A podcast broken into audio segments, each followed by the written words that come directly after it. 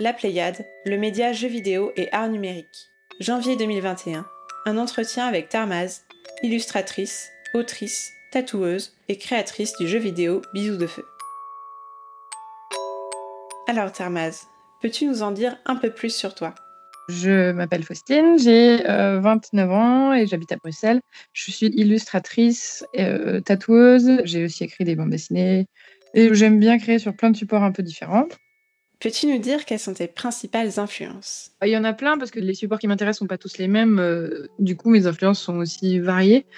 Les trucs qui, sautent le plus aux yeux, je pense, pour les gens qui regardent mon travail, c'est que j'aime vraiment beaucoup l'art médiéval et les esthétiques très naïves. Euh, enfin, tout ce qui a été créé avant que la, euh, la perspective et les, les, proportions deviennent plus conventionnelles. Et encore maintenant, ce qui se fait comme l'art brut et tout ça, c'est des choses qui me touchent beaucoup. J'aime bien, en tout cas, les œuvres qui s'affranchissent de, des règles du, visuel réaliste. Quoi. Je puise après l'inspiration dans tous les bouquins que je vais lire, pas mal de BD, des jeux vidéo aussi de temps en temps. J'ai pas de, source principale, on va dire. Je pioche un peu partout et voilà, il y a des esthétiques qui me touchent plus que d'autres. Euh, J'adore les contes, les légendes.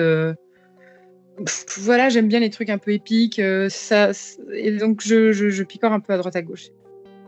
Ton œuvre reprend beaucoup de codes de la fantaisie.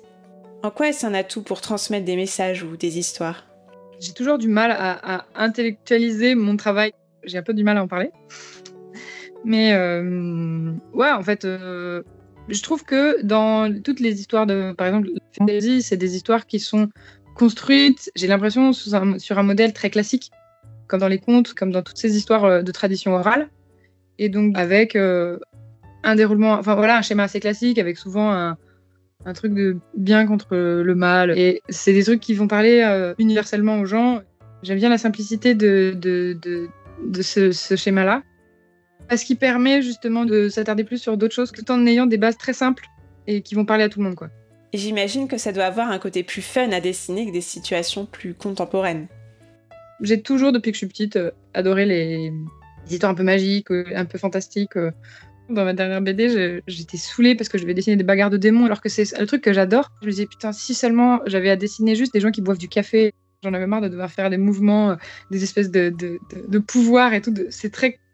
C'est compliqué à dessiner. Je suis plus intéressée par les, les, les, grandes bagarres d'esprit, euh, de, de, divinités maudites et tout. Évidemment, ça, ça m'excite un peu plus que, que des petites euh, situations, que des, des tranches de vie, quoi.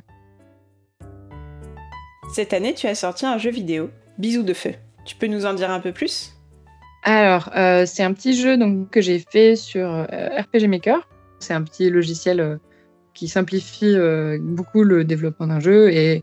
mais du coup plutôt les jeux de type RPG un peu à l'ancienne. Et donc, c'est un petit jeu où on incarne une élève d'une école de magie, qui s'appelle Clara, qui est un peu timide, mais qui veut euh, devenir bah, délégué des élèves de son école. Et en fait, euh, pour ça, il faut gagner des élections. Et donc, pour gagner des élections, il faut gagner un peu en popularité. Et donc, euh, tout le jeu va consister à gagner des votes, ou des intentions de vote du moins, de ses camarades pour battre les autres candidats qui sont plus populaires et plus expérimentés. C'est beaucoup de dialogues et des petits choix. Et donc, c'est très narratif, je dirais, comme jeu. Pourquoi cette volonté de faire un jeu vidéo? Est-ce que c'est un domaine qui te paraissait proche de l'illustration? En fait, à la base, c'est pas du tout un truc que j'ai réfléchi. C'est juste que j'aime bien euh, toucher à plein de trucs et euh, découvrir des nouvelles façons de décliner mon, travail. C'est des amis qui m'ont parlé de ce logiciel, qui m'ont dit ah tiens, euh, il y a ce truc-là qui existe. Et puis j'ai mon ami Elosterve qui, qui avait commencé à faire un jeu dessus, un petit truc, vraiment un, petit brouillon, et, et elle m'a montré. Évidemment, ça m'a ça m'a intrigué. Puis je me suis dit, ça a l'air super facile. On peut faire des petits bonhommes qui avancent. Il y a des petits dialogues qui peuvent se mettre en route. Je me suis dit, ah bah, on va essayer pour s'amuser. Et puis après avoir passé 50 euh, heures à trafiquer euh, et à jouer et à essayer de faire des petites scénettes et tout ça, c'était la, pure découverte euh, sans aucune intention derrière au début. Je faisais une bande dessinée qui s'appelait Bisous de feu, un petit, un petit web, web comic. Et je me suis dit, ah bah tiens, je sais pas pourquoi, ça s'est combiné avec les petites scénettes que j'avais déjà programmées. Et je me suis dit, ah tiens, je vais le faire comme ça. Il y aura, euh, quand je pourrai faire jouer à mes copains à ce micro jeu vidéo, à cette petite scénette, ils reconnaîtront l'univers. Et puis en fait, après, j'ai eu l'idée euh, du système de vote. Là, je me suis dit, j'ai déjà passé 60, 70 heures dessus, autant faire un, truc avec ça. Donc j'étais pas au bout de mes peines. On en était à 70, 75% des gens qui n'avaient pas réussi. Mais je pense que c'est parce que je m'adresse à une communauté de gens qui sont pas forcément des, des joueurs et qui du coup, peut-être comprennent pas forcément des petites mécaniques. L'objectif étant surtout de découvrir l'univers et de parler à un maximum de personnages, c'est ça? En fait, j'ai voulu que le jeu soit un peu dur. J'avais passé tellement de temps sur plein de petits détails, plein de petites références, les machins cachés et tout. Euh, j'avais envie que les gens plongent vraiment dedans et je me suis dit, s'ils gagnent direct, ils vont enfin, finir le jeu, gagner, boum, ils y penseront plus. Alors que si je rends le truc un peu plus frustrant, il y a des chances que certaines personnes rejouent pour que les gens découvrent un peu plus euh, le travail que j'avais fait. Côté jeux vidéo, quelles sont tes influences et ta pratique au quotidien? Je suis pas une grosse joueuse, euh, mais par contre, les périodes où je me mets à jouer, je, je fais que ça. J'ai fait quelques, quelques gros jeux qui m'ont beaucoup marqué, comme par exemple toute la, série des Mass Effect. Euh, j'ai un jeu que j'adore qui qui est Dragon's Dogma, c'est un, un, monde ouvert euh, médiéval, donc forcément ça, ça me plaît. Récemment, j'ai fait Fire Emblem Three House, Souvent, c'est je joue un jeu et j'y joue pendant une semaine sans rien faire d'autre euh, en mangeant un demi-repas par jour et voilà. Et après, j'arrête et je rejoue plus pendant six mois. J'y suis un peu les pieds dedans sans trop y être. La bande-son du jeu est très chouette. Qui l'a réalisé C'est mon ami Exaiva qui fait déjà pas mal de musique. Euh, de, enfin, qui a des groupes, qui fait des, des, prods de un groupe qui s'appelle Boroboro aussi avec mon copain j'ai fait, euh, j'ai fait appel à Exa parce que je savais que déjà, bah, c'était une des personnes qui m'avait présenté le logiciel RPG Maker et qui m'avait pas mal expliqué comment m'en servir. Et puis, euh, bah, voilà, on est amis et euh, le choix semblait naturel et, et j'en suis très contente.